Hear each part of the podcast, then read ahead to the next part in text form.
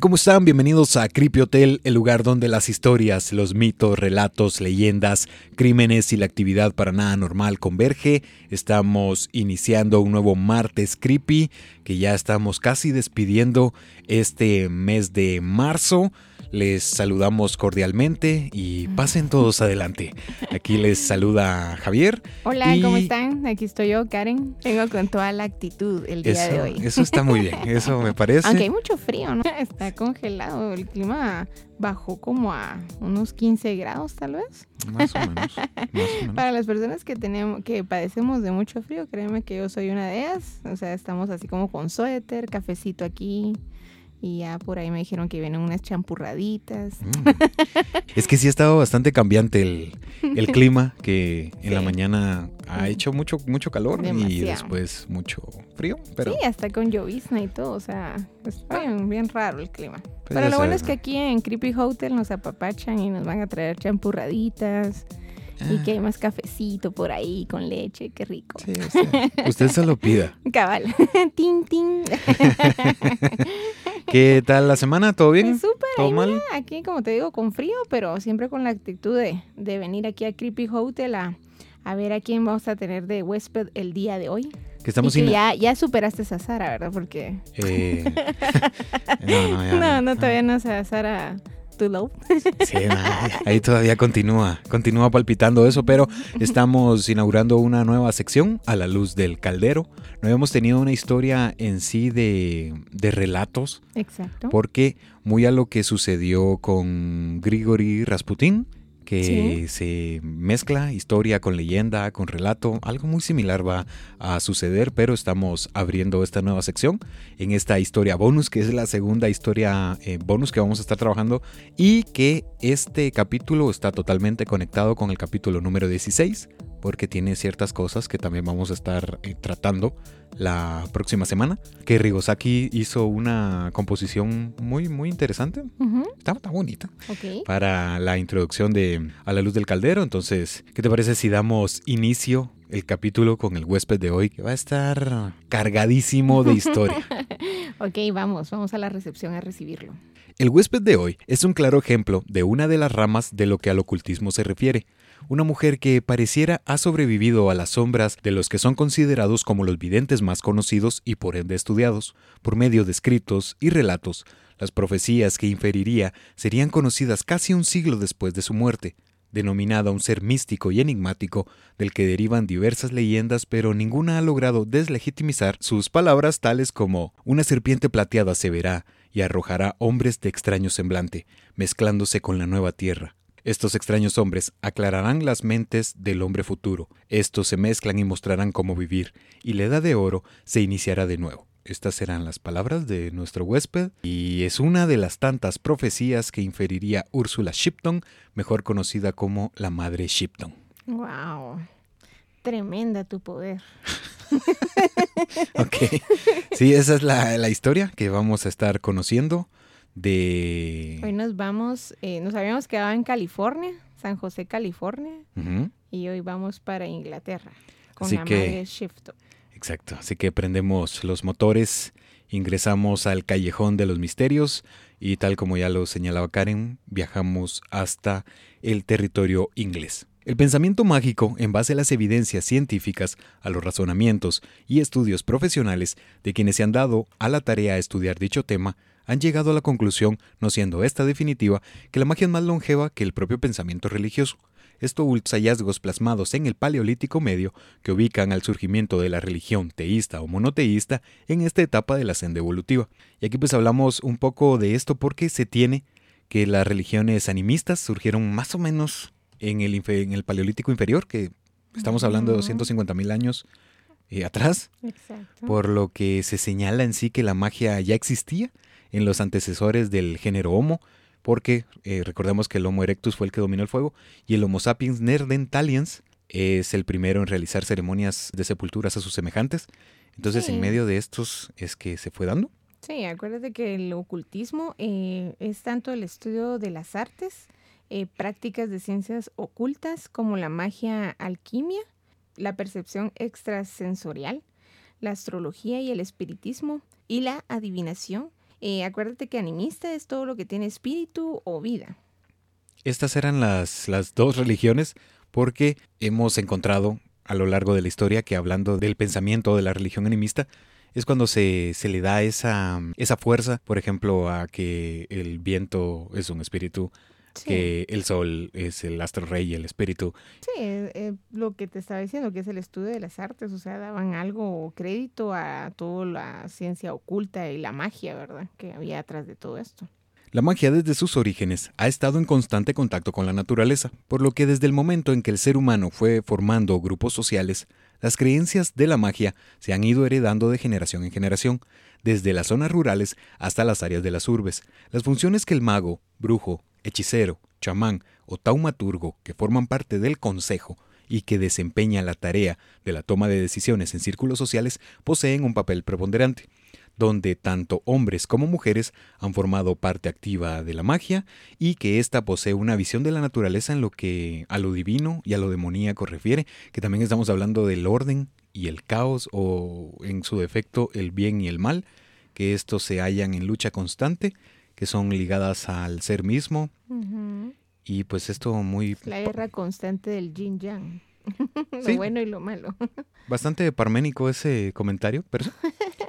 Y pues desde la antigua Babilonia hasta la actualidad, la magia ha perdurado y forma parte de la sociedad. Incluso hay quienes lo, lo colocan, tal como ya lo mencionábamos en esta división del Paleolítico, que tiene muchísimos años la magia que se ha ido gestando, desarrollando y practicando, pero vamos a ir conociendo en qué momento fue cuando la magia pasó de ser una actividad, era, un era habitual en, en las personas, a ser un acto totalmente condenable y decir que estaba mal y esto y esto. Pero aquí lo vamos a ir conociendo un poco. Exacto. A raíz de la metonimia o el cambio léxico-semántico, tanto los mediums, clarividentes, como los profetas son considerados sinónimos.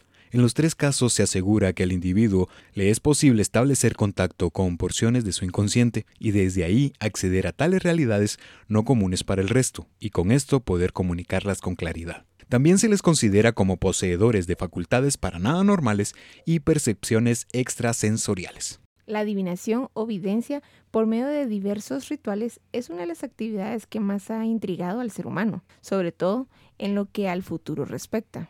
La percepción extrasensorial, todo aquello que es ajeno a los sentidos normales o a lo que se conoce popularmente como el, sexo, el sexto sentido o intuición, acuñado por el botánico parapsicólogo Joseph Banks a la edad de oro del espiritismo a partir de 1850. En ese año es que se comienza a hablar de estos fenómenos o de los sentidos extrasensoriales o de esta percepción está fuera de los, de los sentidos normales. Pero Úrsula Southil, mejor conocida como Mother Shipton, nació en el mes de julio de 1488 en una de las granjas del norte de Inglaterra, en Naysburg, a pocos kilómetros de Dropping Well, en Yorkshire.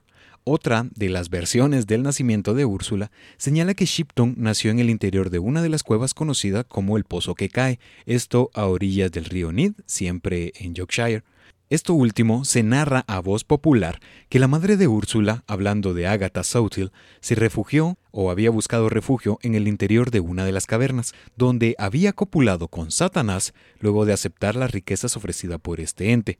Por esto, al paso de los meses, la mujer que contaba con 15 años en ese momento se desplazaba en medio de tormenta quien, al percibir los intensos dolores de parto, no tuvo más opción que refugiarse en dicho sitio, dando a luz a una niña. Estas son las dos versiones porque están los que señalan que Agatha vivía o se había refugiado al interior de esta cueva por un tiempo prolongado. Y que después tiene este acercamiento con, Satanás y que este pues le ofrece riqueza. Ajá, y que después de haber eh, copulado, pues había quedado embarazada. Esta es la primera versión. Y la segunda que señala que había huido de casa, se había refugiado ahí, pero que había sido embarazada fuera del matrimonio y que no se había hecho responsable la, su pareja. Y que por eso es de que en medio de esto, cuando eh, se trasladaba por una tormenta bastante complicada, pues no tuvo más opción que Irse la cueva. sí. Yo opto por la segunda. sí, por eso habíamos señalado de que esto es de los relatos y, que va con un poco de, leyenda y de los mitos, porque esto se, se maneja a voz popular en, en estos sectores de Inglaterra. Luego de su nacimiento, la pequeña alteraría a la convaleciente mujer al mostrarse con un aspecto tétrico y quien luego de dar sus primeras tomas de aire, en lugar de llanto, irrumpió el silencio de la cueva con una risa espantosa la que al concluir hizo que la lluvia se detuviese de inmediato. Wow. La primera versión del nacimiento eh, se toma por la primera aparición en referencia a Úrsula en uno de los folletos impresos en 1667 en Yorkshire. Eh, la segunda más antigua, dado que data de 1641 en el interior de uno de los libros asociados como los personajes de la ciudad. Y además se cuenta que Úrsula fue dada en adopción a una familia campesina a la edad de dos años, producto del ofrecimiento eh, de un religioso que condujo a Agatha hasta uno de los conventos de York. Sí, esa, esa también es otra de las versiones. Y vamos a ir eh, encontrando con el transcurso de, de la historia que aquí rompimos el récord porque esta es la historia más antigua. Habíamos estado en 1654, ese era como que el, el, máximo. Sí. Pero aquí ya estamos antes de 1500. Úrsula nació en medio de los procesos que venían en rápido incremento, los que buscaban de forma supuesta acabar definitivamente con la herejía, algo que se mantenía desde inicios del siglo IV, donde los herejes comenzaron, hablando de ese año, comenzaron a considerarse como enemigos directos de la religión católica, siendo en la corona de Castilla, España, luego de la institución de la Inquisición Real en el año de 1478, donde se tomaría un rumbo distinto a todas estas actividades, tiempo en que la única salida de los judeo-conversos para no ser víctima directa de los denominados autos de fe era el aceptar la conversión sincera a la que se pregonaba como la religión verdadera, pero producto de las supuestas y bien argumentadas sospechas de los inquisidores, en Sevilla, en 1481, seis personas arderían en la hoguera. Y esto era lo que se vivía en medio de... En ese tiempo en el que había nacido Úrsula. Sí, o sea, todo aquel que, que cometiera eh, pues el delito más grande, que era no creer en Dios, eh, iba a ser condenado a que ardería en la hoguera.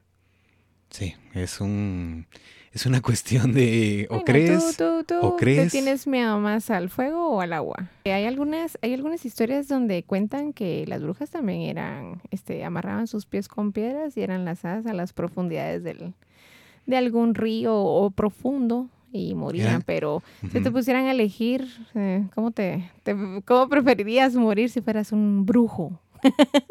Una, una pregunta difícil porque el agua no me gusta. Ajá.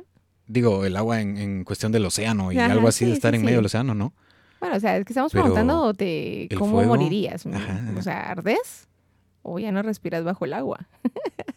bueno, creo que me iría por, por el agua. Sí, igual.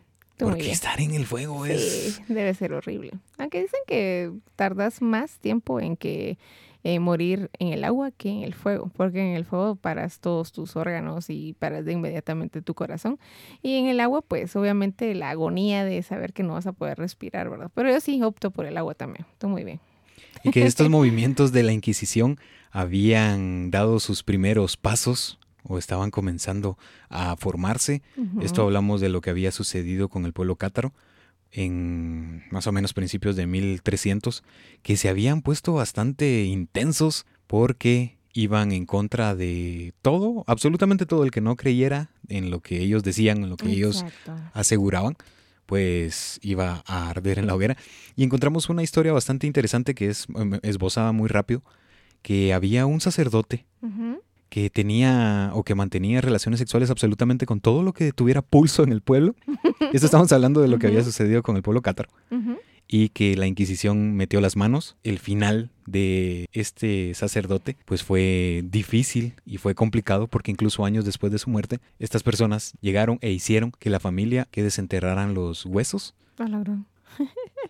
No sé, es que es extraño. O sea, el, pensamiento del inquisidor es bastante complicado. O sea, querían, eh, ¿qué te digo? O sea, ¿querían todavía maltratarlo después de muerto o algo así? ¿Me estás queriendo decir? Más algo, así, algo muy similar. Porque habían descubierto o mantenía relaciones sexuales con absolutamente cualquier mujer de, del pueblo en medio de los juicios que se hacían o de, estas, de estos careos, por así llamarlo una de las chicas mencionó que había perdido la virginidad con este padre en uno de los graneros y a partir de ahí fue que le comenzaron a dar eh, persecución y también hablando un poco de, lo que se había eh, vivido en este lugar a las personas que contaban con la dicha, por decirlo así, que se les perdonaba la vida. Después de haber pasado el tiempo en la cárcel, salían y les era colocada una insignia en sus vestimentas para dejar claro que eran herejes. Y aparte que algunos señalan, aquí ya estamos regresando a 1478, que se señala que uno de los motivos principales eran que los judíos se habían comenzado a ser personas prósperas porque este pueblo es, es muy reconocido o se caracteriza mucho por, por eso, que las personas aceptaban a la supuesta religión verdadera, pues habían comenzado a escalar en algunas cuestiones del reino. Entonces dijeron, no, aquí vamos a tener que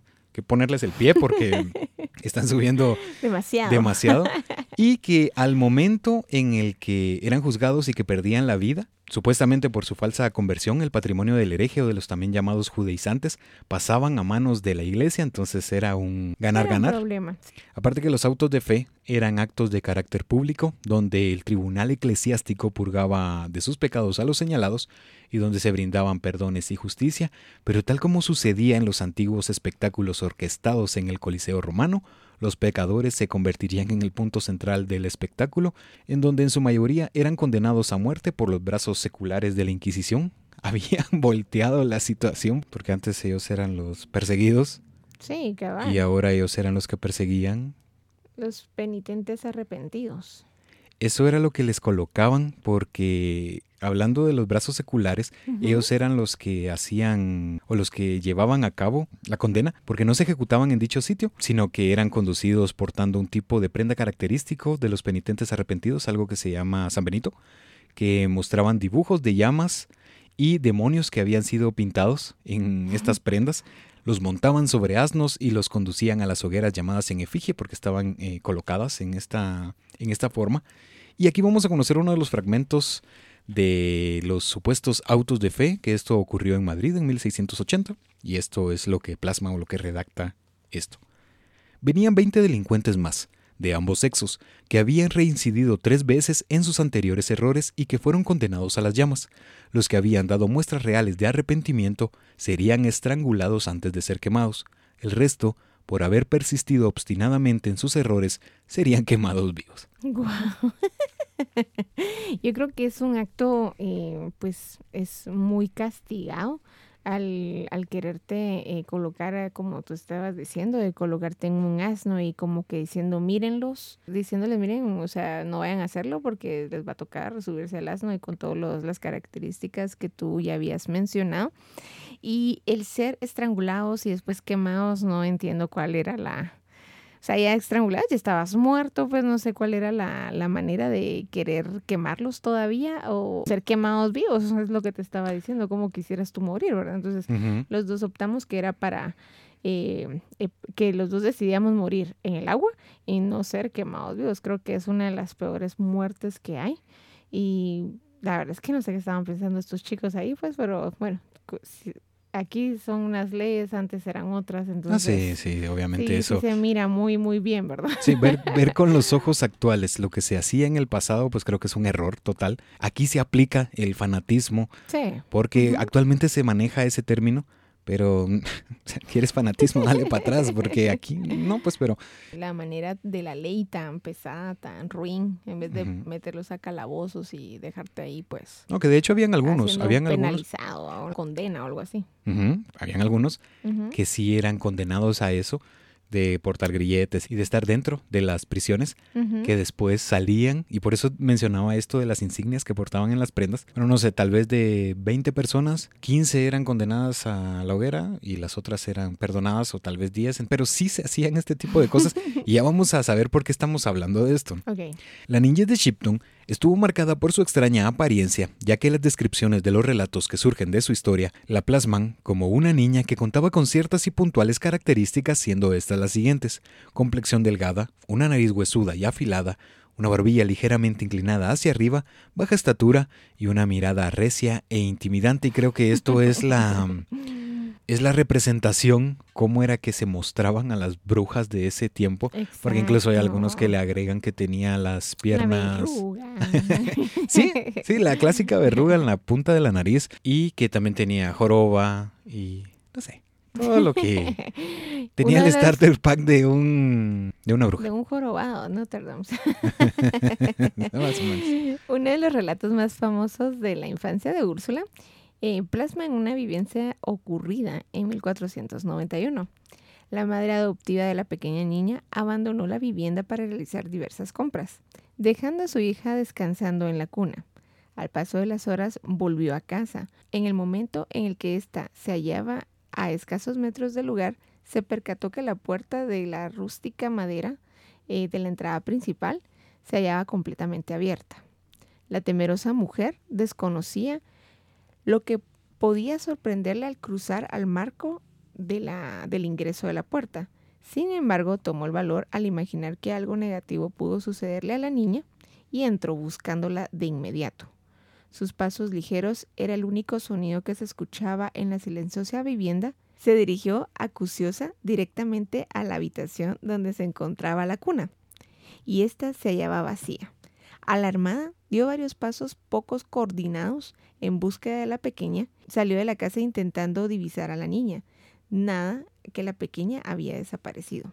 Varios vecinos se percataron de la alteración de la angustiada madre y los que al escuchar sus palabras dieron apoyo a la mujer ingresando para poner de cabeza hasta lo último de los rincones. Ninguno de los intentos daba los frutos esperados y la niña no aparecía. ¿No había forma? No, no aparecía. O sea... ¿Qué se hizo la niña? ¿Onta? Sí. ¿Onta bebé? Aquí está. No, porque llegó y dijo, ¿Qué pasó? Está la puerta violentada. Sí. Qué raro, qué raro que hayan entrado o que la niña se haya desaparecido. La verdad hizo un cadabra y boom, se ve desaparecido. Ah, más, más o menos. en este caso, eh, la mujer se dirigió a otro sitio del lugar y al instante que cruzó la habitación continua, sobre las apolilladas vigas que sostenía el techo, resonó un extraño sonido. ¿Qué hizo la mujer al alzar la mirada para poder saber de qué se trataba? El sobresalto fue inevitable y su respiración agitada se detuvo de golpe. La pequeña Úrsula se hallaba con las piernas flexionadas y sin apoyar su peso en los talones. O sea, la niña observaba a su madre desde la base de los hierros de la chimenea que sostenían los afiliados utensilios de la cocina con una tétrica sonrisa dibujada en el y con la espalda desnuda pegada al techo. O sea, esta Ursulita, mi gorda, estaba como que tipo vampiro, digo yo. Y yo me hubiera sorprendido y en el nombre de Jesús te me vas. Más o menos, ¿no? Pero sí la encontró de esta manera, estaba desnuda Úrsula sobre estos hierros en la parte superior de la chimenea y no sé, tal vez la madre se quitó el zapato para la niña. Pero sí, esta, esta es una de las historias más populares que se cuenta de la infancia de Úrsula. Incluso también están los relatos que dictan que ella tenía la habilidad de leer la mente de las demás personas o de señalar que era lo que estaban, bueno, que es casi lo mismo de esta que estaban pensando o de ver el futuro o de predecir qué era lo que lo que iba a suceder. Entonces, más o menos ahí va tomando forma la vida de Madre Shipton. Desde sus primeros años, Úrsula parecía poseer dones distintos al resto de los niños, algo que dejaría claro en la única ocasión que estuvo en contacto con la escuela del pueblo. O sea, ella me imagino que no estudiaba. No. Shipton, a quien se le consideraba analfabeta por pertenecer a una familia campesina, mostró que era capaz de leer a la perfección y sin errores de diferentes libros, sin necesidad de haber aprendido primero el abecedario. Por esto, sumado a lo que se pregonaba de boca en boca, en relación a las prácticas esotéricas que realizaba la familia de Úrsula. Afirmaba que era una bruja. es que esto de afirmar que era una bruja es muy de esos años porque si tenías problemas mentales, pues son demonios. O si tenías alguna otra situación, es bruja. O si esto, pues es un demonio mezclado con una bruja. Y si es lo otro, es el amigo del demonio, pero que también conoce a la bruja. Entonces, más o menos como por ahí iba. Y por esto, último, que era una bruja, por eso le hicimos un pequeño énfasis a la Inquisición. Sí. Porque absolutamente todo esto tiene que ver de alguna o de otra manera. Sí, imagínate, mientras que eh, conforme a esto, todo lo que estamos hablando, eh, Shipton iba creciendo, eh, sus dotes y conocimientos eran más grandes. Y se iban superdotando esto a, por segundo, ¿verdad? Sí, porque podía leer libros que eran bastante complejos sin haber estado en contacto con el abecedario, porque hablando de esto, de los libros, para otros se mostraban complejos, pero para Úrsula parecían sencillos, los cuales adquiría de una de las bibliotecas de la parroquia del lugar, textos protocientíficos y filosóficos, tales como los relacionados con la alquimia, transmutación, taumaturgia, crisopeya, esparigia y ocultismo. Mi gorda leía libros así muy muy especificados. Uno leía Condorito en primaria. ¿Qué otra lectura era? Eh, había un libro, lectura, creo que se llama Lecturitas. Ah, no, Nacho. Nachito, es cierto, todos fuimos víctimas de Nachito. sí, que Úrsula estaba con esto de la transmutación y nosotros, ah, con Nachito. o el libro Barco de Vapor, muy buenos esos. No sé si los leíste tú. Eh, los vi en tus libreras en algún momento. Ah, muy buenos. Y hablando un poco de todos estos términos que dijimos, así rápido los vamos a mencionar. La taumaturgia es la capacidad de realizar prodigios o que son fenómenos considerados sobrenaturales más allá de las capacidades humanas. Un taumaturgo es aquella que realiza milagros, y que da sanación y curación, que esto va más allá de las capacidades humanas. La crisopeya es el arte para la transmutación de metales en oro por medio del proceso alquímico. La esparigia es la producción de brebajes o medicamentos a partir de plantas empleando procedimientos alquímicos. Entre estos está la fermentación, destilación y extracción de componentes minerales de las cenizas de la planta. Interesante. Entonces esto es lo que significa la esparigia. En 1503 sucedería el nacimiento de Agnes Waterhouse en Inglaterra y aquí le vamos a colocar un pequeño asterisco a ese nombre porque está conectado con el capítulo 16. Ah, ok, muy bien. Y a menos de mil kilómetros de Inglaterra, en Saint-Rémy de Provence, en Francia, nacería Michel de Notre Dame, que pues sabemos que fue el autor del libro Les Proprieties, que fue publicado en 1555 y que cuenta con más de 900 cuartetas o centurias, entre ellas se encuentra la Centuria 2, cuarteta 75, que dice lo siguiente. La voz oída del insólito pájaro sobre el cañón del respiral suelo, tan alto se elevará del grano la tarifa que el hombre del hombre será antropófago y los expertos señalan que Nostradamus predijo la tragedia del vuelo 571 de la Fuerza Aérea de Uruguay en la cordillera de los Andes el 13 de octubre de 1972.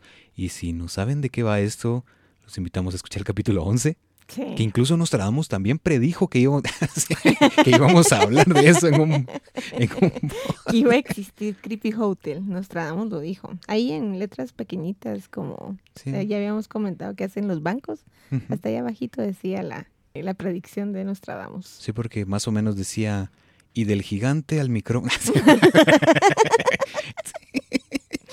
Más. Shipton conocería a un carpintero de nombre Tobias Shipton, con el que se casaría en 1512 a la edad de 24 años. La fama con la que contaba Úrsula parecía no importarle demasiado, esto hablando de que era bruja, porque en una ocasión una allegada a Shipton buscó su ayuda, infiriendo que ésta poseía un problema en relación al extravío de algunas prendas. La mujer señaló que había perdido una camisa y varias faldas de finas telas. Úrsula se limitó a responder que la vería al día siguiente en la Plaza de los Mercaderes o Market Cross, infiriendo lo siguiente, id y verás lo que vieres.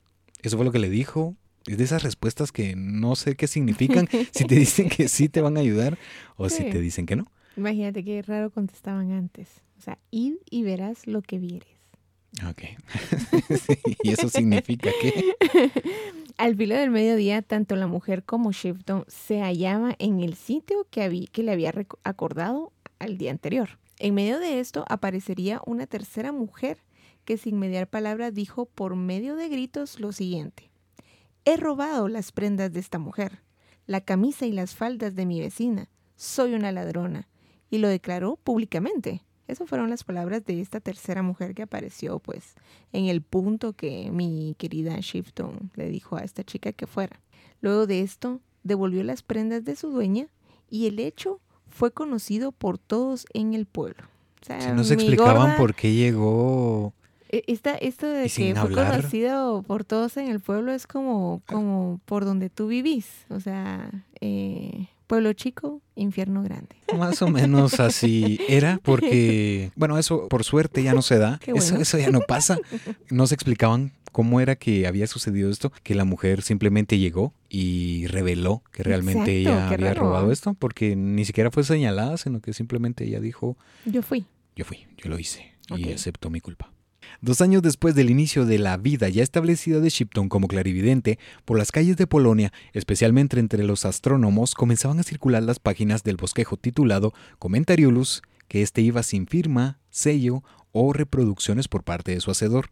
En ellas se plasmaban argumentos que planteaban la teoría heliocéntrica, que esta era la contraposición de la teoría geocéntrica, que esta pues había sido pospuesta por Claudio, pospuesta no, propuesta por Claudio Ptolomeo. Lo que refiere a la teoría geocéntrica es cuando se habla que la Tierra, que el Sol y los planetas eran estáticos y que el centro del universo era la Tierra, y la heliocéntrica es cuando se coloca al Sol como el centro donde están todos los planetas orbitando alrededor de. Y también se habían agregado estos puntos que señalaban que la rotación existía y que ésta se daba cada 24 horas. Y esto era un ataque directo a las creencias religiosas de la época. Y esta teoría pues realmente no era nada nuevo, dado que desde el siglo III antes de Cristo ya más o menos se venía manejando esto, pero no, no había tenido auge esta mm, idea. Pero por lo que se vivía en esos años, pues no se tenía esta libertad de poder mencionar o de refutar en sí qué era lo que, era lo que pasaba y creo que ya sabemos de quién estamos hablando, pero más adelante lo vamos a, a ver. Ok, me parece.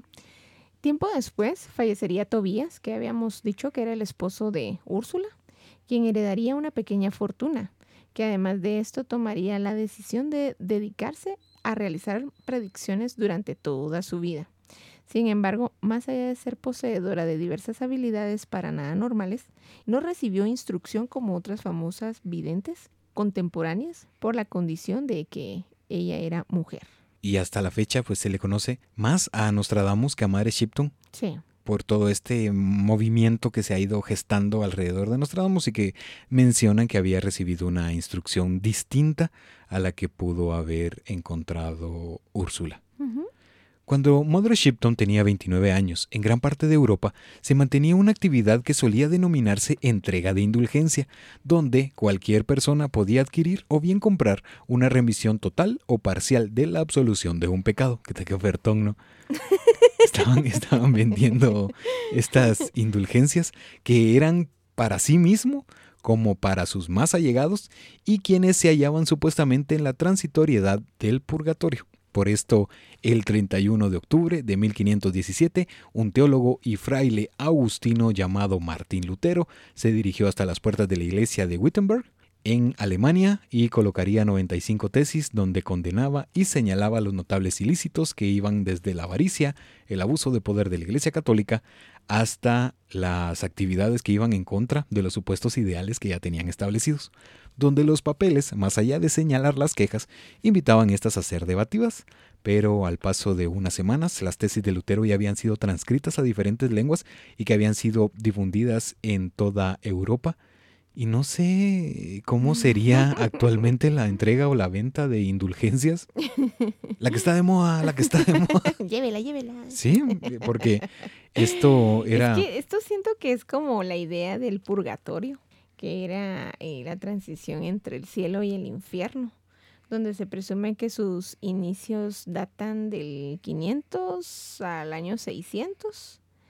Eh, yo tengo la, eh, bueno, no sé, que yo sí creo en el purgatorio. ¿Tú no? No. ¿No? ¿No crees en el purgatorio? Te voy a condenar, Javier. No la veo. creo que voy a, voy a, ir buscando mi San Benito. tráiganme a a Henry, así se va a llamar el asno. Y pues... ¿Vieron cómo cayó Javier? Excelente jugada. Esto plasmaría que Dante, ya en varias películas he escuchado este nombre de Dante. Era la segunda parte de su obra, La Divina Comedia, publicada en 1307, plasma los siete pecados capitales por medio de siete anillos, círculos o gradas de purificación que se iban en ascendente con tal de alcanzar a Beatriz o bienaventurada el latín junto a Virgilio, eh, guía de Dante. Creencia del purgatorio solamente se da en el pensamiento de la Iglesia Católica y la Iglesia Copra Ortodoxa. Siete, pecados capitales, la soberbia. A ver si te sabes los siete pecados capitales. Javier, mm. pregunta de examen. para em, entrar al vi Constantine. ah, cabal, sí, yo también la vi. Entonces, pues, sí. La envidia. Y aquí me siento como que estuviera allá en el, en el juicio. La, la Karen la inquisidora y yo soy el hereje. Pero está la ira, la pereza, la avaricia, la gula y la lujuria. Tú muy bien. Pasaste. ¿Sí? ¿Me perdonas? Sí, te perdono. No, no. Ya, ya, no, no, no te voy a quemar. Y esto a lo que, que Karen mencionaba, pues hace referencia a la Divina Comedia de Dante Alighieri, que tiene esta creencia en el purgatorio, que incluso existen algunos pasajes bíblicos eh, del que se amparan para esta idea. Entonces, más o menos vamos ahí dando datos relevantes de qué era lo que se iba viviendo en lo que Madre Shipton se desarrollaba. La fama de la hora llamada Madre Shipton en la localidad de Naysburg era notoria y había pasado de ser considerada una bruja de mal semblante a ser nombrada de dicha manera por sus actos en beneficio a los pobladores. Ya habían cambiado esto porque al principio era una bruja que se estaba pasando de escaldufa y ahora que estaba ayudando a las personas del pueblo, pues mencionaban que no, que qué bueno, que la madre Shipton y que esto y que el otro. Pero esto de ser una persona que tiene demasiada notoriedad o que llega a contar con cierta fama, no termina de convencerme por lo que ya hemos dicho de qué era lo que se vivía en ese tiempo, de estos eh, personajes que estaban haciendo todos estos actos o estos movimientos sociales. Entonces no sé si se manejaba en el bajo mundo esta fama o si realmente se llevaba así, pero la fama fue tal que se trasladaría del pueblo a Yorkshire. Las profecías eran inferidas por Shipton por medio de conceptos abstractos a forma de metáfora, donde las analogías reflejaban lo que estaba por suceder, lo que serían analizadas, estudiadas e interpretadas por terceros. Esa es una de las primeras o más relevantes profecías de Madre Shipton. Cuando la vaca monte al toro, entonces, sacerdote, tenga cuidado con la calavera, y cuando caigan los arbustos inferiores, los grandes árboles los seguirán rápidamente. El elevado grito del pavo real mitrado será una guía para su amo, y una gran corte para pasar traerá lo que nunca fue hecho por ningún rey. Los pobres se entristecerán al ver ese día y quienes festejaron deben ayunar y orar. El destino Así decretó su derrocamiento, las riquezas trajeron orgullo y el orgullo trajo ay. Wow. Esa Rara tu profecía. Pero se empleaban estas formas debido al constante peligro que se mantenía, que ya lo habíamos dicho, que incluso se hablaba o se barajaba que nombres como Immanuel Kant, Johann Fichte y Friedrich Hegel habían empleado este tipo de redacciones que también se maneja o que toca otro término que se conoce bastante hablando del oscurantismo, que lo llevan a debate, porque algunos dicen que no, otros dicen que realmente sí. Por eso es de que no habían sido comprendidos con facilidad por quienes tenían acceso a sus textos, a sus textos, no, a sus textos. y uno de los que señalaba eso era Arthur Schopenhauer, que... Yo creo que para que los que no saben qué es el oscurantismo, es la práctica deliberada de evitar eh, que determinados hechos y conocimientos sean difundidos a la población. ¿El oscurantismo empezó ayer? así, se, así se ve. Estamos en el oscurantismo. No sé. El Lord Canciller del rey Enrique VIII, Thomas Wolsey, solicitaría al duque y cuñado del rey Charles Suffolk se dirigiese a buscar a la mujer, hablando de Mary Shipton, para que predijese su futuro y la suerte del cardenal. Del cardenal buscando a Madre Shipton, una hereje, no sé, dado que Wolsey se hallaba en medio de diversas y serias complejidades diplomáticas derivadas del intento del rey de desposar a Ana Bolena y anular su matrimonio con Catalina de Aragón y Castilla, hija de Isabel I de Castilla y de Fernando II de Aragón. Esto creo que sucedió aproximadamente entre 1527 eh, un año más tarde, 1528, que esta fue la fecha de la anulación por parte del Papa Clemente VII a la solicitud del rey.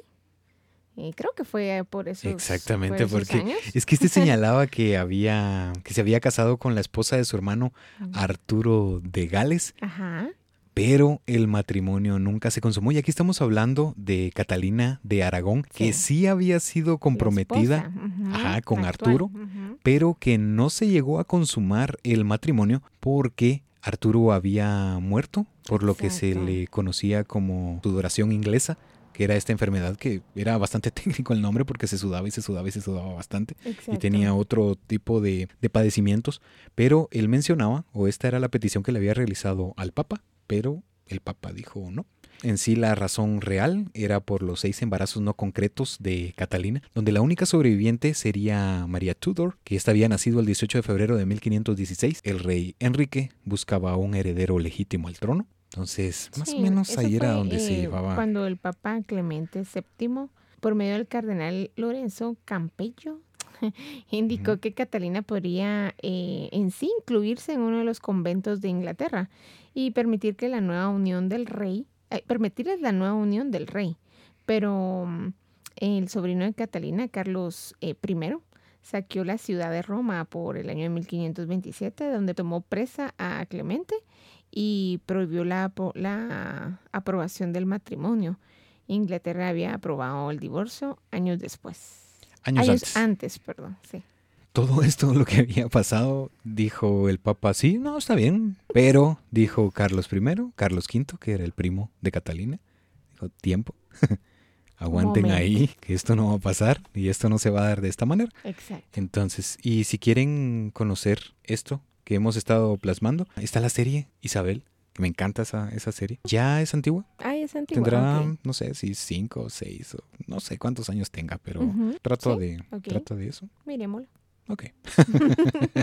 Por todo esto que se estaba viviendo, dijo el cardenal, vamos a hacernos un poco tontos, que es una hereje, pero necesito que me diga cómo me va a ir porque aquí está complicado hasta quedar de esto aquí. Y Suffolk buscó a Shipton, quien luego de escuchar las razones de su visita, infirió lo siguiente. Estas son las palabras de Shipton. Os digo que el cardenal verá York, pero nunca volverá a la ciudad.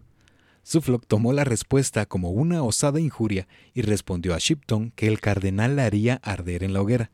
Úrsula escuchó las palabras del duque y al concluir este, la mujer sacó uno de, de uno de sus bolsillos un pañuelo escarlata y la arrojó al fuego que ardía cerca de ambos, exclamando lo siguiente: Arderé si esto arde. El pañuelo ante los ojos de Suffolk, más allá de estar expuesto directamente al fuego, no ardería y no lo hizo a pesar de los intentos de presionar el objeto contra las llamas. Y Wosley no tomaría bien las palabras de Shipton y pensaría seriamente en lo que Suffolk señaló a, la mujer, que la iba a quemar. A la gran. Porque no le. Tal vez él esperaba que le dijera. Y te irá bien en todo lo que hagas y todo va a salir perfecto, pero no.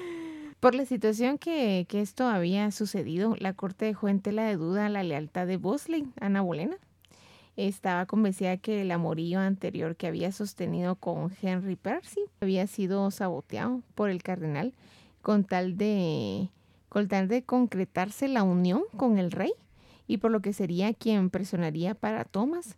Fue despedido de la oficina pública en el año de 1529. Sí, Ana Bolena andaba en otro, en otro nivel, andaba haciendo otras cosas y sí señalaba eso, que su antiguo romance había sido saboteado por esto. Pero Wosley, luego de esto, viajó al pueblo de Catwood, después de que fue echado de esta institución pública, a escasos kilómetros de Yorkshire. El cardenal buscaba volver al poder, pero Bolena se mostraba reacia a declinar las peticiones. Wolsey indicaba el plan para exiliar a Ana, por ello intentó establecer una nueva comunicación con la reina Catalina y con el Papa Clemente, pero la estratagema parecía no dar los frutos que esperaba. En el interior de una de las torres de las edificaciones donde se hallaba, hablando de Wolsey, recordó las palabras de Shipton, las que le hicieron perder el juicio tomó una de las carretas y se dirigió a York para quemar a Úrsula por falsa adivinación y brujería. Sin embargo, en el momento en que se aproximaba a Yorkshire, antes de ingresar del todo, un grupo de hombres habían sido enviados por el rey y lo tomarían cautivo, siendo acusado de alta traición y complot contra el reino, y tal como lo profetizó Mother Shipton, Bosley pudo ver York pero nunca volvió a la ciudad. Y se había cumplido lo que había mencionado, el cardenal Thomas Wolsey murió a causa de lo que se presume fue una enfermedad terminal el 29 de noviembre de 1530, por lo que no pudo ser ejecutado. Y aquí vamos a, darle la nueva lectura y la profundidad a lo que refería con la profecía anterior, a ver si realmente se cumplió. Sí, exacto. Cuando la vaca monta el toro. Esto eh, se refiere a Enrique y a Ana Bolena. Entonces, sacerdote, tenga cuidado con la calavera. Esto se refiere a Bosley. Y a la muerte. Y cuando caigan los arbustos inferiores, esto se refiere a la predicción del rey, los grandes árboles los seguirán rápidamente. La Iglesia Católica. El elevado grito del pavo real mitrado, esto es el Papa, será una guía para su amo, la Iglesia, y una gran corte para pasar traerá lo que nunca fue hecho por ningún rey, el divorcio y el rompimiento con la Iglesia. Los pobres se entristecerán al ver ese día y quienes festejaron deben ayunar y orar. Caída de Catalina de Aragón. El destino así decretó su derrocamiento, las riquezas trajeron orgullo y el orgullo, y el orgullo trajo ay. María Sangrienta. A María Sangrienta ya la vamos a ver. Entonces realmente se cumplió la profecía de Madre Shipton por todo lo que había eh, pasado, porque en 1534, por medio de la redactación del Acta de Supremacía, el rey Enrique VIII había roto las relaciones y los nexos con la Iglesia Católica y se había autoproclamado como jefe supremo de la Iglesia en Inglaterra. Como sustituto del Papa, había quitado las propiedades pertenecientes a la Iglesia, incluso algunas al priorato de Sion, y con esto concluyó el catolicismo nato en Inglaterra y surgió el anglicanismo, además que años más tarde iniciaría una nueva persecución de herejes y protestantes encabezados por María Tudor, o que era conocida como Bloody Mary, o María la Sanguinaria, o que era la hija del rey, la única sobreviviente del matrimonio con Catalina de Aragón. Además que a partir del 19 de julio de 1553, por medio de lo que se puede tomar como un golpe de Estado a su hermano el rey Eduardo VI, así es como había llegado hasta el poder María, y ella buscaba la prevalencia de las creencias católicas, protestantes y anglicanas que habían echado raíces en el mandato del rey Eduardo, y todo esto había iniciado en 1555, y así es que pasó todo esto. Ana Bolena llegó, subió, después perdió la vida, después bajó. Después bajó, se fue. Catalina, sí, Catalina no había dejado. Entonces, aquí se había dado toda una toda una, película que igual si les llamó la atención. Pasa hasta en las mejores familias. Sí, obviamente. sí. Pero si les llamó la atención pueden buscar la, la peli, la otra Bolena, que ahí es donde se refleja todo esto, en el que trata de María y de Ana Bolena, trata del rey Enrique VIII y todo lo que se vivió, no sé. Eh, las actividades en pro de los pobladores por parte de Shifton continúa en donde se había dado la tarea de elaborar brebajes y pócimas para la salud de los mismos, más que mm, eh, le daría fama eh, que hasta hoy la caracteriza. Shifton comenzará a inferir frases las que reflejan los sucesos que estaban próximos a ocurrir, desde hechos a corto como a mediano y largo plazo, por esto solían visitar a Úrsula para que ésta revelase el futuro, la suerte y lo que acontecería en la vida de los asistentes. Incluso eh, quedado plasmado su nombre en las cartas del rey Enrique VIII con personalidades de su círculo en donde la nombraban como la bruja de York. Este era el título que le daba a, pero que, o sea, mira, qué buena onda en el sentido que hacía brebajes y cositas para que se curaran las personas, porque en aquel entonces no es había que esa, esa es una de las cuestiones de la magia. Centro médico ni ¿Eh? Es que esa es una de las global. sí, esa es una de las cosas de, de la magia que llega a, a, echar mano de cuestiones totalmente naturales. Sí. Que pueden ayudar a las personas, pero todo era completamente señalado como algo que nada que ver. ¿Tú crees en las personas que revelan el futuro, que le dan más? No. No. No, no, lo crees. Mm, sí me llama la atención, eso sí. los horóscopos? No, eso menos. No, tampoco. Sí me llama la atención, por ejemplo, algunas cuestiones de, clarividencia o de adivinación, mm. pero más que venga la persona y que me diga supuestamente mi futuro, a mí lo que, lo que me atrae es que es lo que se forma detrás de de estas actividades, o sea, qué es lo que lleva las actividades a, realizarse de esa manera. Y en tu caso, ¿sí? ¿Das crédito a esto? Eh, pues fíjate que mm, sí tuve la oportunidad de que me leyeran una vez la mano y pues creo que en ciertos, la persona no me conocía, pero en ciertas cositas pues sí como que le atinó a, la, a tu leída. Y pues únicamente me dijo que, que por la, como te leen las, eh, supuestamente las señales de la, de la mano, que todos comúnmente tenemos una M, algo bien formada y otras no, ¿verdad? Entonces ahí te comienzan a leer la línea del amor, la línea de la vida y creo que la del éxito creo que es la otra, no me recuerdo muy bien la tercera. Pero supuestamente eh, la, la línea de la vida yo la tengo corta. Eh, ahí solo Dios sabrá. La línea del amor también la tengo corta, entonces creo que solo la línea del éxito es la que tengo más larguita. entonces creo que sí le pegan a ciertas cosas. Y como el horóscopo, mira, sí, te soy sincera, yo lo leo, pues la prensa llega todos los días a la oficina, entonces yo lo leo todos los días y pues alguna que otra cosita te está pasando en el día que tú dices, ah, tenía razón el horóscopo y y el que antes en vida fue Walter Mercado, que fue un buenísimo, a mí me encantaba escucharlo y todo, pues, te pega un cacho, o sea, siento que son los, yo creo que es la, eh, no está escrita tu, cómo va a ser tu, tu futuro, como tú dices, y pues el pasado a mí no me interesa ya, lo, lo que se vivió, se vivió, lo que ganaste en experiencia buena onda, pero sí me da así como que el laqueo de la mm, duda eh, cómo es que estas personas se dicen ser eh, lo que tú ya mencionaste, profetas, este, brujas.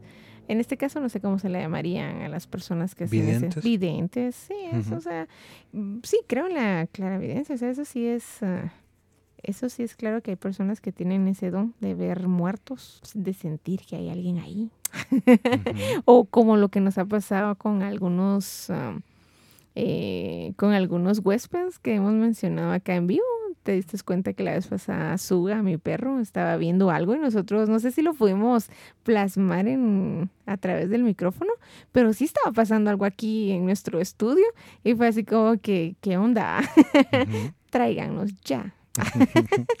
sí, es, es, es, bastante curioso eso. Da para, para profundizar y para analizar, pero pensé que me ibas a decir Así son los acuarios. yo soy Capricornio. Ah, ok, no, sé, he escuchado Me encantan los signos, eso sí me gusta. ¿Sí? Sí, me encanta. Ok. tú sí sos Acuario, yo soy Capricornio. Yo soy la cabra loca, tú sos el pescado andante. yo, yo como el chiste, yo soy Messi. No soy Acuario, soy Messi. Se, publicarían los textos que forman parte de la obra sobre los giros de los orbes celestes y con esto cerramos lo que habíamos dicho en 1514, que esto se publicó el 21 de mayo de 1543, luego de 12 años de haber sido finalizada esta obra, que sería publicada por, sí, si pensaron en Nicolás Copérnico, exactamente correcto, solamente 72 horas antes de su muerte, y esto le dio un cambio total a cómo era que, se veía o que se pensaba el espacio o el universo hasta esos años. Entonces tuvo que esperar 12 años para publicar esta obra que formaba parte de seis textos en la que Copérnico decía esto. Pero además que se habla que Shipton había predicho todo o que había, o que estaba, o que sucedería en el reino, hablando de los embarazos fallidos, los problemas diplomáticos, la ruptura con la iglesia, el ascenso y el posterior descenso de Ana Bolena a la corte, más la llegada de la gran peste de Londres, ocurrida 104 años más tarde de su muerte, de la siguiente manera. Esta era la profecía o las palabras de Shipton, la muerte triunfante cabalga a través de Londres. Y hablando solamente un poco de esto que había sucedido 104 años después de la muerte de Shipton, que la Gran Peste ocurrió de 1665 a 1666, hablando de lo que había sucedido con Londres, lo que sería considerado como la última epidemia de peste bubónica en Inglaterra, y la peste pues conocemos que es una enfermedad zoonótica producida por la bacteria Yersina pestis, que evidencia inflamación de los ganglios, órganos sexuales y ojos. El primer brote de la peste ocurrió en el Imperio Bizantino o el Imperio Romano de Oriente, y el segundo y más terrible que todos conocemos, que es el que ocurrió a finales de la Edad Media, y el último de los grandes brotes ocurrió a finales del siglo XIX, nuevamente donde inició en Asia Oriental, Y aquí vamos a conocer un poco del, de cómo era que se llevaba esto, cuál era el pensamiento o cuál era la respuesta que le daban al, al origen estas teorías que se manejaban en ese momento, hablando sobre todo de la Edad Media, que fue cuando casi acabó con, con un gran porcentaje de la, de la población europea. Sí. Entonces, no sé, está, está curioso, porque muchos mencionaban que el inicio o la razón era por la mezcla del ambiente con la descomposición orgánica de la materia, Ajá. por la aparición de eclipses y la alineación de ciertos planetas, por una falla geológica que emanaba gases directamente del infierno, producto de los movimientos tectónicos en Italia, por los pecados de los pobladores y por mirarse directamente a los ojos. Ellos decían que por eso se, se pegaba la, Wow. la peste o se transmitía, mejor dicho, la peste. Ajá. Pero realmente la transmisión o la reaparición se dio por medio de roedores infectados de la bacteria ya mencionada, que estos cuando entraban en contacto con Con las personas se, se contagiaban, sí. Incluso algunos por... por Javier, por favor, no me mires a los ojos. Eh, perdón, perdón. ¿Me vas a transmitir algo, mano? Sí, lo siento. Pero sí, por eso era que, que mencionaban esto. Y zoonótica era porque había dado ese salto de los animales a los seres humanos. Entonces ahí podemos ver cómo era el, el tipo de, de pensamiento de, Sí, de esos años. Y pues de esta manera, entre adivinaciones, profecías, pócimas, hechizos y relatos, terminarían los años de Madre Shipton en el año de 1561 a la edad de 73 años. Y la primera publicación de sus profecías no apareció hasta 1641, 80 años después de su muerte. Qué raro, Y- ¿verdad?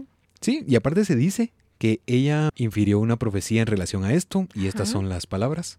Esto, entonces, se sostiene año por año, hasta un miedo temblante del monstruo de hierro que come el pergamino, las palabras y canilla y tinta, y dan a la humanidad horas de pensar. Y solamente cuando esto viene ser humanidad, que leen esta profecía, yo sé que esto vendrá a ser secretado por esto, seré encontrado por la dinastía posterior y no sé por qué está redactado de esta manera, pero obviamente no podíamos alterar ni quitar ni sumar ni Sí, poner. sí, si no le quitas la, la credibilidad de las palabras de la madre Shipton, lo que ella dijo es muy eh, certero. No sé por qué se encontró 80 años después de su muerte, pero la verdad es que eh, las profecías que pues a continuación vamos a estar eh, viendo cuáles fueron, porque me imagino que las personas deben estar, pero qué profecías, pero qué profecías. Y yo también tengo duda de cuáles, me sé unas, pero no todas. Así que sus versiones estaban en papel. Que por eso hacía referencia al monstruo de hierro que Ajá. come el pergamino y las palabras y canilla de tinta que dan a la humanidad horas de pensar, pues se toma esto por los expertos que, que han dado a la tarea de interpretar. Y aquí, tal como ya Karen decía, vamos a conocer las profecías que la toman o que colocan a Mary Shipton como alguien que era mm, de alguna manera más asertiva en lo que refiere a, lo- a la naturaleza de- de- del profeta. ¿no? Entonces aquí vamos a, a iniciar con las profecías. Un carro sin el caballo irá. Terraplén del desastre, el mundo con la aflicción. En Londres, la colina de la primavera será el centro, hacimiento al mar de los obispos. Yo creo que esta, esta profecía se interpreta a que iban a hacer, el hombre iba a hacer la creación de los autos, eh, los trenes, y a lo que se refiere al movimiento de los mismos, eh, creo que es la reforma de la iglesia en Inglaterra. Hablando de la creación del automóvil, en 1870, en Viena, el inventor Siegfried Marcus hizo funcionar el motor de combustión interna a base de gasolina, conocido como el primer coche Marcus, y esto ocurrió 309 años después de la muerte de Shipton. Esta es otra profecía. En todo el mundo, los pensamientos de los hombres De los de hombres. los hombres. el pensamiento de los hombres volarán a prisa, como el centello de un ojo, y las aguas, las grandes maravillas hace, como es extraño, pero él vendrá verdad. Wow. Esto tal vez se refiere al teléfono, a la radio, a la televisión y al propio Internet, también como el edificio de prensas masivas y el aprovechamiento de las cascadas, como el Niágara, eh, para la energía hidroeléctrica que entonces encendería el mundo. Pero fíjate que aquí dijiste los hombres volarán. Yo creo que también se refería a los aviones. Eso ya viene. Ajá, o sea, bueno. Tal vez Exactamente. me adelante. No, pero, pero- es que dice los hombres volarán, entonces yo digo que se refiere a los aviones, va. Un pequeño dato también, que la televisión inició con la invención del disco Nipkow en 1884, un aparato que consistía en un disco metálico y una fuente de luz que servía para proyectar sobre láminas de selenio la luz proyectada por los objetos y esto fue 323 años después, de la muerte. Otra profecía. A través de las colinas elevadas, los hombres orgullosos montarán, ningún caballo o movimiento del asno por su lado Debajo del agua, los hombres caminarán, montarán, dormirán, incluso hablarán. Wow. Y esto se refiere a las ciudades con las barrancas hechas de rascacielos, los submarinos, la escafandra autónoma, que estos son como trajes de buzos, eh, permiten que el hombre trabaje e incluso que viva debajo del mar.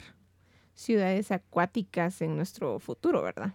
En 1895, el inventor irlandés John Philip Holland diseñó el submarino que por primera vez equipaba un motor de combustión interna en superficie y un motor eléctrico alimentado por baterías bajo el agua y esto fue 334 años después. Entonces, aquí llevamos 3 de 3. La otra profecía. Y en aire verán a los hombres, en blanco y negro, incluso verde. Un gran hombre vendrá e ir para la profecía la declaran tan. Esta está extraña, o sea, esta, está bastante, no sé, está, está rara. Bueno, ahí, sí. ahí sí estamos hablando de los aviones modernos. Creo que en blanco y negro son las diferentes aerolíneas que nos proporcionan este servicio. E incluso cuando dice verde, creo que es cuando representan pues eh, las Fuerzas Armadas de los Estados Unidos, tal vez, mm, puede ser. O aviones del ejército que nos prestan servicios militares, no sé en otros países cómo serán, pero creo que este verde se refiere a, la nación, ¿verdad?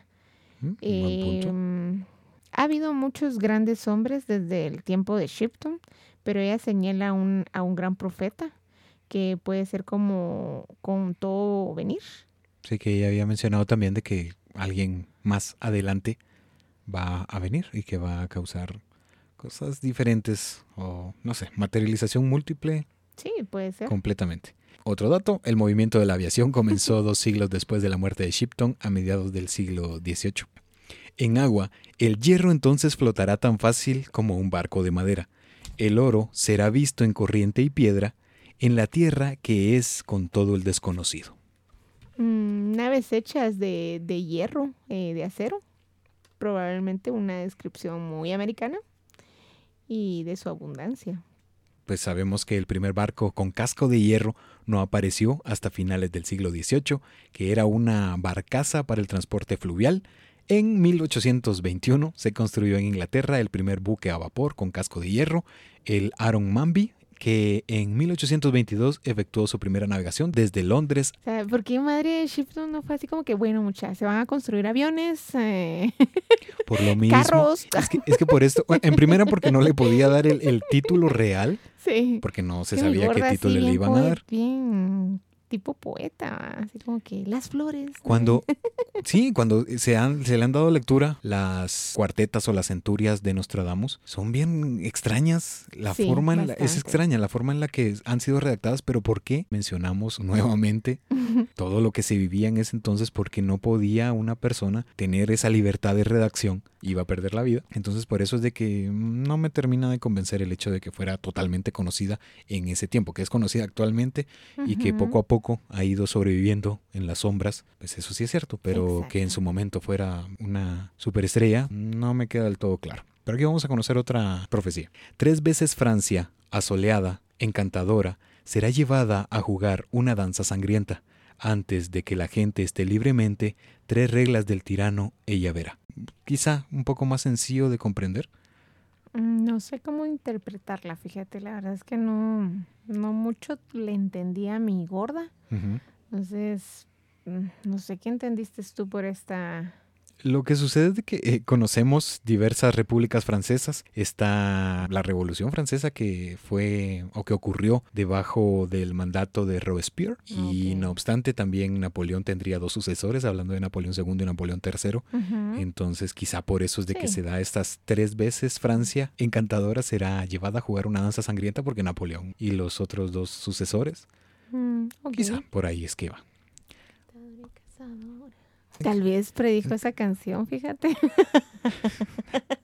No quiero decir, no, quiero mencionar.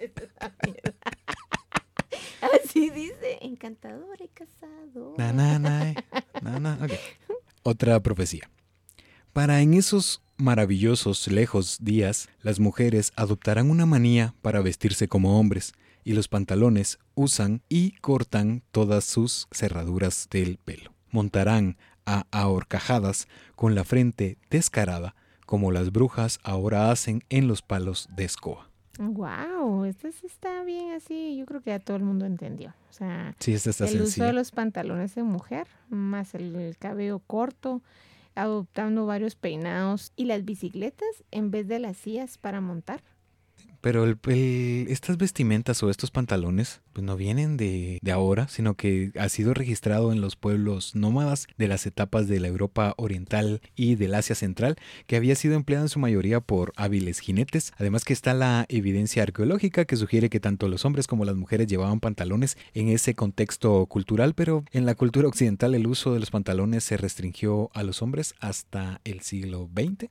A partir de, de esos años es que comienzan a, popularizarse los pantalones en mujer que yo creo que son cómodos y que gustan y eh, ella dijo eso, ¿no?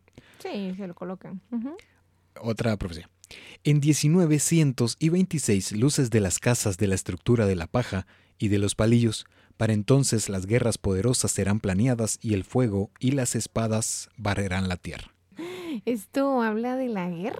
Eh, o eh, a, principios de la Primera Guerra y, inicios de la Segunda Guerra Mundial. Y esta se une con, con la siguiente. Cuando los cuadros parecen vivos con los movimientos libres, cuando los barcos como los pescados nadan debajo del mar, cuando los hombres como pájaros fregarán el cielo, entonces la mitad del mundo, profundamente mojado en sangre, morirá. Sí, prácticamente es la guerra. Eh, es la guerra. Lo que me llama la atención es que empezaste con en 1926 luces, o sea, están hablando del siglo XIX al siglo XX. Yo te digo porque gracias a Dios pues solo se ha, eh, han vivido las personas pues obviamente más antiguas que nosotros la Primera y Segunda Guerra, que gracias a Dios no ha habido una tercera guerra mundial. Mm, muchos apuntan. Sí, muchos apuntan que va a pasar, pues, pero mejor que pase cuando tú y yo ya estemos tres metros bajo tierra. y no. Mejor que no pase. Esta es otra profecía. Entonces el amor morirá y la unión cesará, y las naciones disminuirán mientras que los bebés disminuirán. Sí. Yo creo que ya actualmente la, eh, bueno, eh, la baja tasa de natalidad en el mundo pero va a haber un momento en que, a los niños van a ir comenzando a ya no darse procreación aquí en, en el mundo y pues va a bajar la natalidad. En tierras hasta ahora, para mí desconocidas, el cristiano lucha a cristiano y las naciones suspirarán y aumento de la gran potencia de los hombres amarillos de un oso poderoso con el cual han mentido. Wow. Mm, problemas entre Rusia, mm, Estados Unidos y China. Y por algunos que señalan el problema de la pandemia, tal vez. Más o menos, algunos les, le han dado. Por eso es que volvió a, popularizarse Mare Shipton. Pues no sé, dice, esta es otra de las profecías que está unida a eso. Estos tiranos poderosos no podrán hacer, ellos no pueden partir el mundo en dos, pero de sus actos un peligro creado, una fiebre malaria, dejando a muchos muertos, que nuevamente se habla de lo que se vive lamentablemente, a nivel mundial. lo de la pandemia. Y si te has dado cuenta, eh, pues el mundo atravesado por muchas pandemias. No pudimos nosotros vivir en las anteriores, pero esta que estamos atravesando está mutando. Solo Dios sabrá qué, a qué va a mutar esto, ¿verdad? Pero creo que en eso puede acoplarse bien eh, mi comentario a esta profecía que estás ahorita leyendo de Madre Shifto. Sí, estos cambios son muy naturales en los, en los virus. Bueno, y estas profecías que dijiste, eh, creo que son pues las del pasado y presente. Exacto. Ah, ok. Y ahora vamos a conocer las del futuro. ah, y hay del futuro, ah, ok, sigamos. Para las tormentas rabiará, y los océanos rugirán cuando Gabriel se coloque en el mar y la orilla, y como él sopla sus viejos mundos maravillosos del cuerno muere y nuevo llevarse. esta es la destrucción de la civilización y la creación de otro mundo. No sé, la trompeta del arcángel Gabriel es la señal del fin del mundo, según las interpretaciones que se han dado en algunos relatos de la Biblia. Y la Biblia nos dice eh, que el sonido de siete trompetas anunciará el fin de los tiempos. El día del juicio final se aproxima. Y el, en Apocalipsis, en el capítulo 8, menciones eh, de Gabriel. Son cinco en toda la Biblia. Eh, tres en Daniel y dos en Lucas. En el internet, ¿verdad? Tú? Han subido varios videos y se han hecho famosos porque ya en ciertos países pues se ha percatado o se ha escuchado que ya han sonado trompetas, pero esto no es como que muy verídico. Y si pasó, pues, mm, pues es una alerta, vato. Sí, es que son sonidos extraños que se busca la causa real, no, no es que un ángel esté tocando la, una, trompeta, pero hay algunos que, señalan que son sonidos que producen la, tierra. Son raros porque sí, sí. he visto ese tipo de material, pero no se ha encontrado una causa lógica, científica. Sí, puede ser eso. Esta es otra profecía. Un dragón ardiente cruzará el cielo seis veces antes que la tierra morirá. La humanidad temblará y asustada ha de estar para los seis heraldos en esta profecía. Wow, yo creo que esto, Shifton, eh, presume una referencia a un fenómeno y que pase muy cerca de la atmósfera antes de una gran colisión, pasando seis veces durante siete días ante una colisión con, la Tierra. Eh, creo que también se puede decir esto a terremotos, temblores, a los ciertos volcanes, eh, no sé si te, te, enteraste, es que en todo el mundo se activaron así de la nada, se pusieron de acuerdo, se pegaron un Twitter los volcanes y bueno, muchachos. en su grupo de WhatsApp, en Telegram dijeron. Eh, vamos a ponernos en manifestación ahorita y los tres en actividad volcánica. Entonces creo que es esto, se refiere a una profecía o se adhiere a esta profecía que están diciendo que un, un dragón ardiente, sí puede ser los volcanes en erupción. Sí, porque muchos se han enfocado solamente en cuestiones que vienen de fuera de la Tierra. Exacto. Pero también puede ah, ser también, tú muy bien. de la Tierra. Exacto, tú muy bien, los meteoros, que yo creo que desde el año pasado viene eh, ciertas entidades diciéndonos que vamos a, que un meteoro va a chocar con la Tierra y pues bendito Dios no ha pasado nada. Pero sí, tú tienes razón, puede ser de adentro o puede ser debajo. Para siete días y siete noches el hombre mirará esta vista impresionante. Las mareas se levantarán más allá de Suquén para morder lejos las orillas y entonces las montañas comenzarán a rugir y los terremotos partirán el llano para apuntalar. Sí, viste que te digo, tal vez puede ser que vamos a pasar por siete, siete días y siete noches en plena oscuridad, tal vez, porque acuérdate que cuando hay un terremoto o un temblor, automáticamente se cae el alumbrado eléctrico, pues ya no contas con luz. Se cae, en este caso se cae el internet, ya viste que hace dos días se cayó el WhatsApp, todo el mundo estaba asustado, que estaban hackeando y que no sé qué, se cayó Instagram y también todos asustados. Y yo tranquilo, o sea, yo, ok, se cayó, pues se va a levantar. Pues sí, así son los guerreros y los valientes que se caen y se levantan, pero no, yo me enteré como a las cuatro o cinco horas de que, había pasado. No, pues yo obviamente por, por mi trabajo estoy todo el día en WhatsApp, entonces, pero creo que es esto, o sea, se, se aproxima un cambio, tal vez. No cada alma en la tierra morirá como la cola del dragón va a barrer cerca, no cada tierra en la tierra se hundirá, pero estas fallo en el hedor y del hedor de los cuerpos, de la descomposición de la bestia y del hombre, de vegetación crespos en tierra. Esto del hedor ya está pasando en varios países. Voy, a hablar de, me voy a enfocar en mi Guatemala, ¿verdad? Aquí en Guatemala, eh, yo creo que el hedor, aquí en esta profecía de Madre Shilton, eh, podemos eh, ya tal vez basarla en la cantidad de muertos que hemos tenido aquí por la pandemia y que pues algunas familias han optado por tenerlos en, cementerios, eh, ya pues comprado sus nichos y todo, pero viste que se vieron la necesidad también de agarrar un terreno y pues comenzarlos a, a enterrar ahí porque ya no hay lugar donde enterrar a la gente y por esta enfermedad tan, tan devastadora, los están alejando hasta de los propios muertos que mueren de causas naturales. Y pues también los vi en otros países que han estado haciendo este tipo de cosas.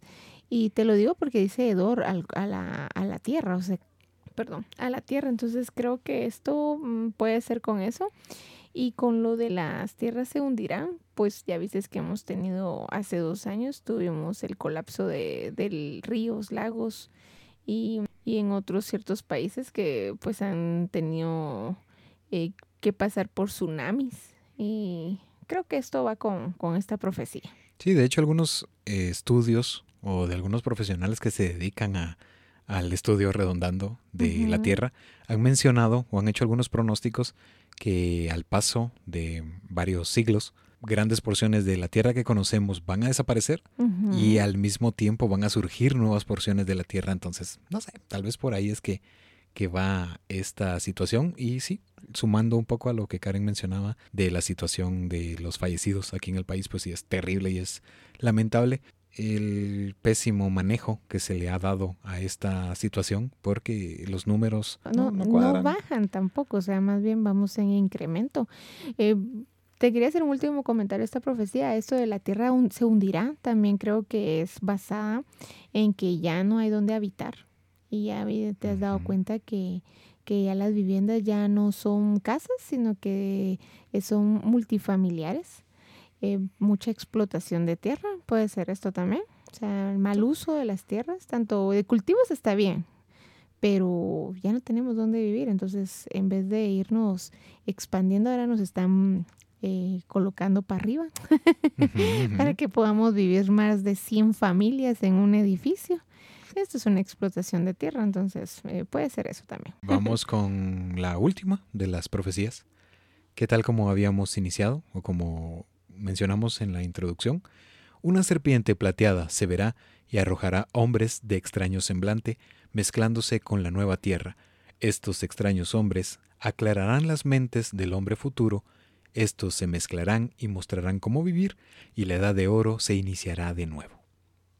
Wow, ya creo que ya lo habíamos dicho, si ya eh, Shifton había hecho en una profecía que van a aparecer naves de color verde, eh, creo que esta profecía encaja en que van a venir extraterrestres a la Tierra eh, como de un inicio de nueva era.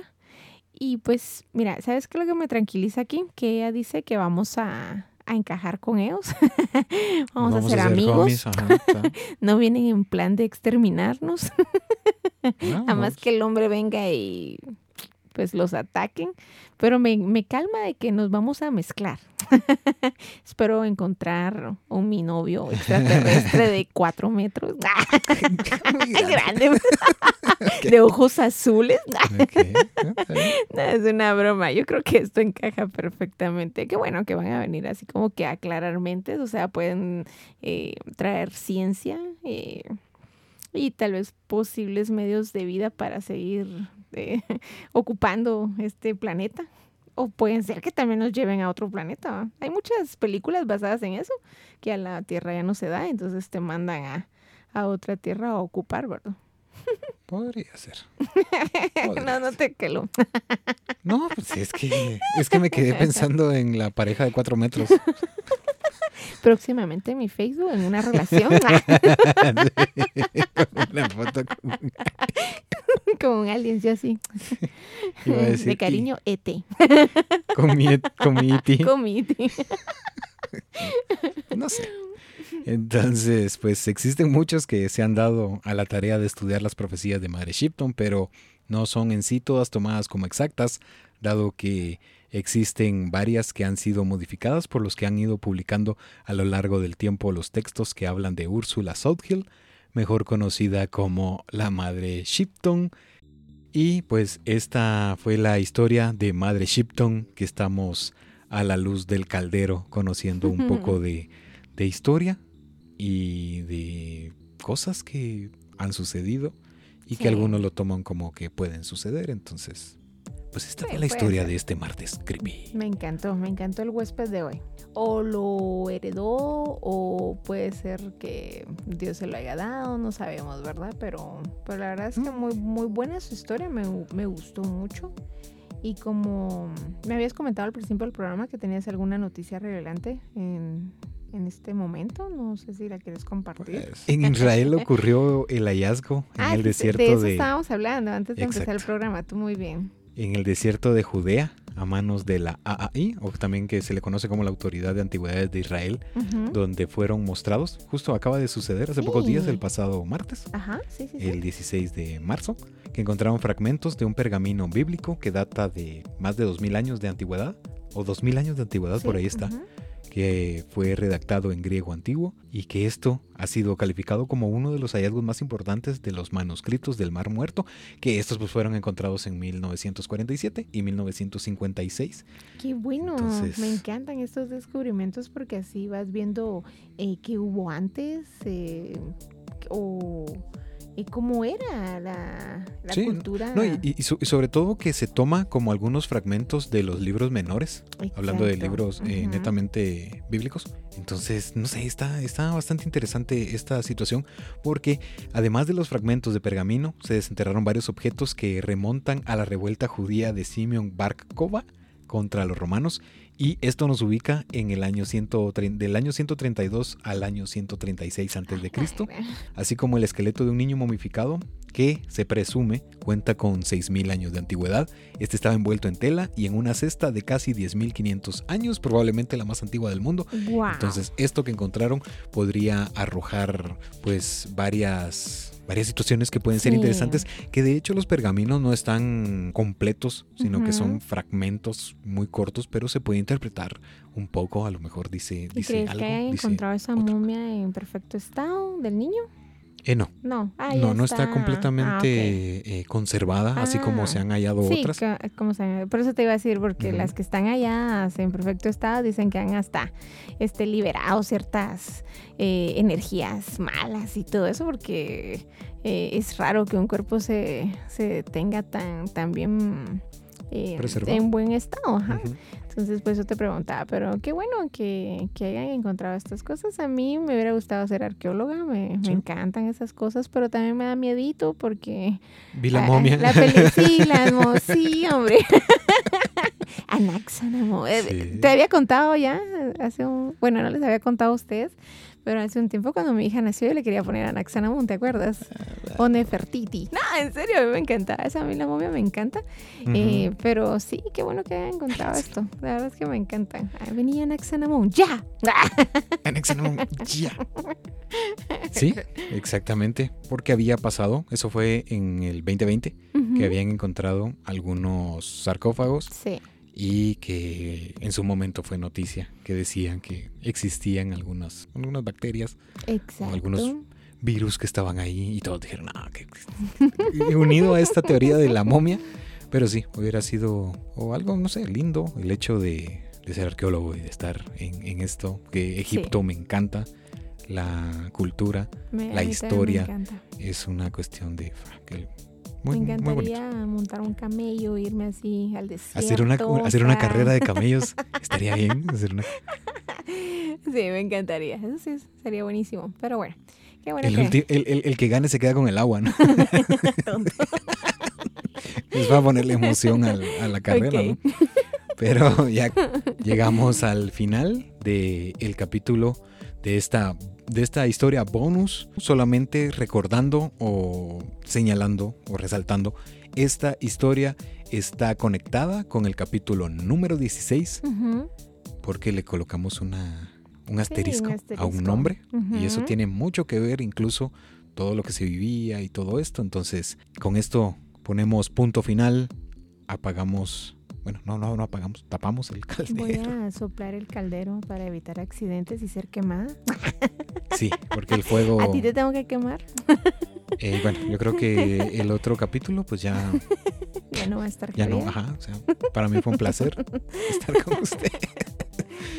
Pero pues, gracias Karen por estar acá. Súper, Javier, gracias por este nuevo, esta nueva invitación y conocerán a, una nueva huésped. Eh, vamos a dejar sus maletas ahorita para que ya se quede en Hotel. Le vamos a preguntar cómo, ¿Cómo nos va a ir el otro capítulo? Cabal. Normal. Normal. bueno, chicos, hasta pronto, hasta el próximo martes. Entonces, gracias por llegar hasta acá. Recuerden que ustedes pueden subsistir sin esto, esto sin ustedes no. Les enviamos un fuerte abrazo y que esta semana sea la mejor semana de sus vidas. Vamos a ir a ver si encontramos las parejas de cuatro metros. Entonces, hasta la siguiente semana y pues que la pasen bien. Martes. Oh, yeah. Bye.